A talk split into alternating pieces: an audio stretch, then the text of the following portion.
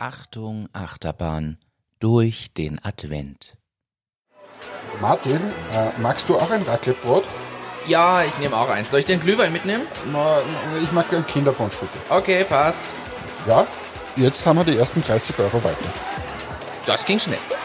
So Jetzt haben wir hier zwei Raclettebrote und äh, Kinderpunsch und einen Glühwein.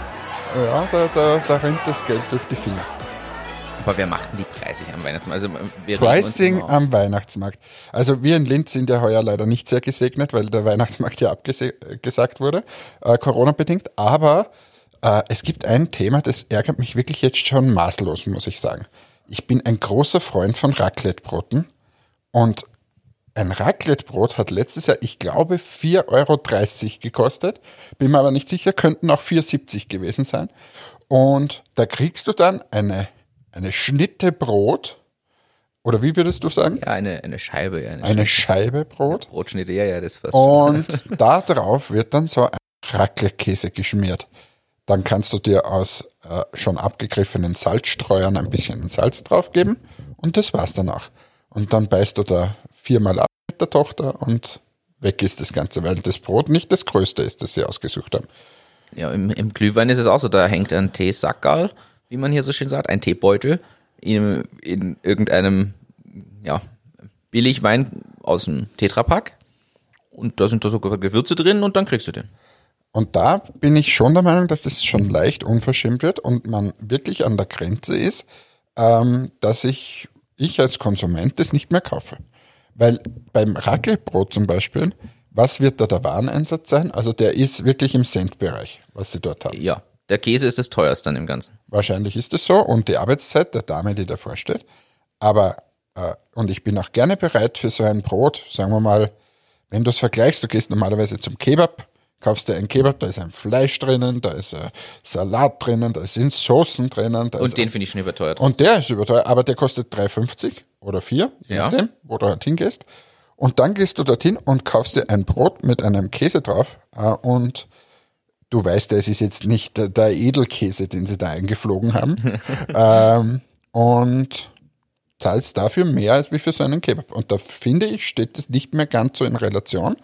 Und ich finde, da müssen die Leute aufpassen, dass der Konsument nicht irgendwann mal sagt, na, da mache ich mir das Raclettebrot lieber zu Hause. ist so ähnlich mit dem Kinderpunsch, der kostet auch 2,50, 3 Euro, glaube ich, ungefähr inzwischen. Und ist in Wahrheit nur ein Tee. ist ein Tee oder ein warm gemachter so Saft irgendwas Mix.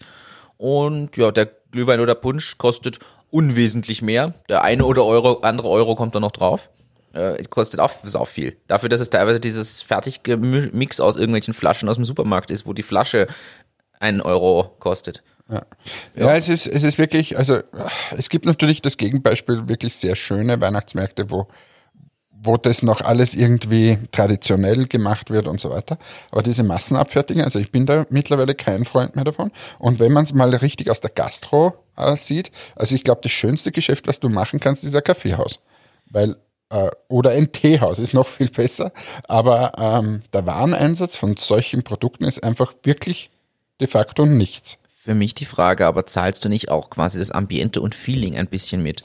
Denn der Weihnachtsmarkt, du gehst ja trotzdem aktiv hin und willst du dieses Feeling erleben, zählt das in irgendeiner Form mit rein, weil die auch diesen Standplatz dort haben müssen und, und, und? Selbstverständlich zählt das hinein, aber die Frage ist, ob das Raclettebrot tats- tatsächlich 4,30 Euro kosten muss und ob, ob ich nicht vielleicht die Experience etwas erhöhen könnte beim Raclettebrot, äh, dass ich vielleicht doch ein bisschen eine größere Schnitte nehme, vielleicht ein bisschen besser, vielleicht ein bisschen garniere, ein bisschen schön anrichte und nicht, hier hast du die billigste Serviette, die ich gefunden habe, da schnalze ich dir das Brot drauf und jetzt bist du hoffentlich schnell wieder weg, weil der nächste wartet schon. Aber muss man ehrlicherweise gestehen und auch sagen, solange die Leute das kaufen, sich vielleicht auch aufregen, aber solange sie es weiterkaufen, wird der Preis bleiben und auch die Experience sich nicht verbessern.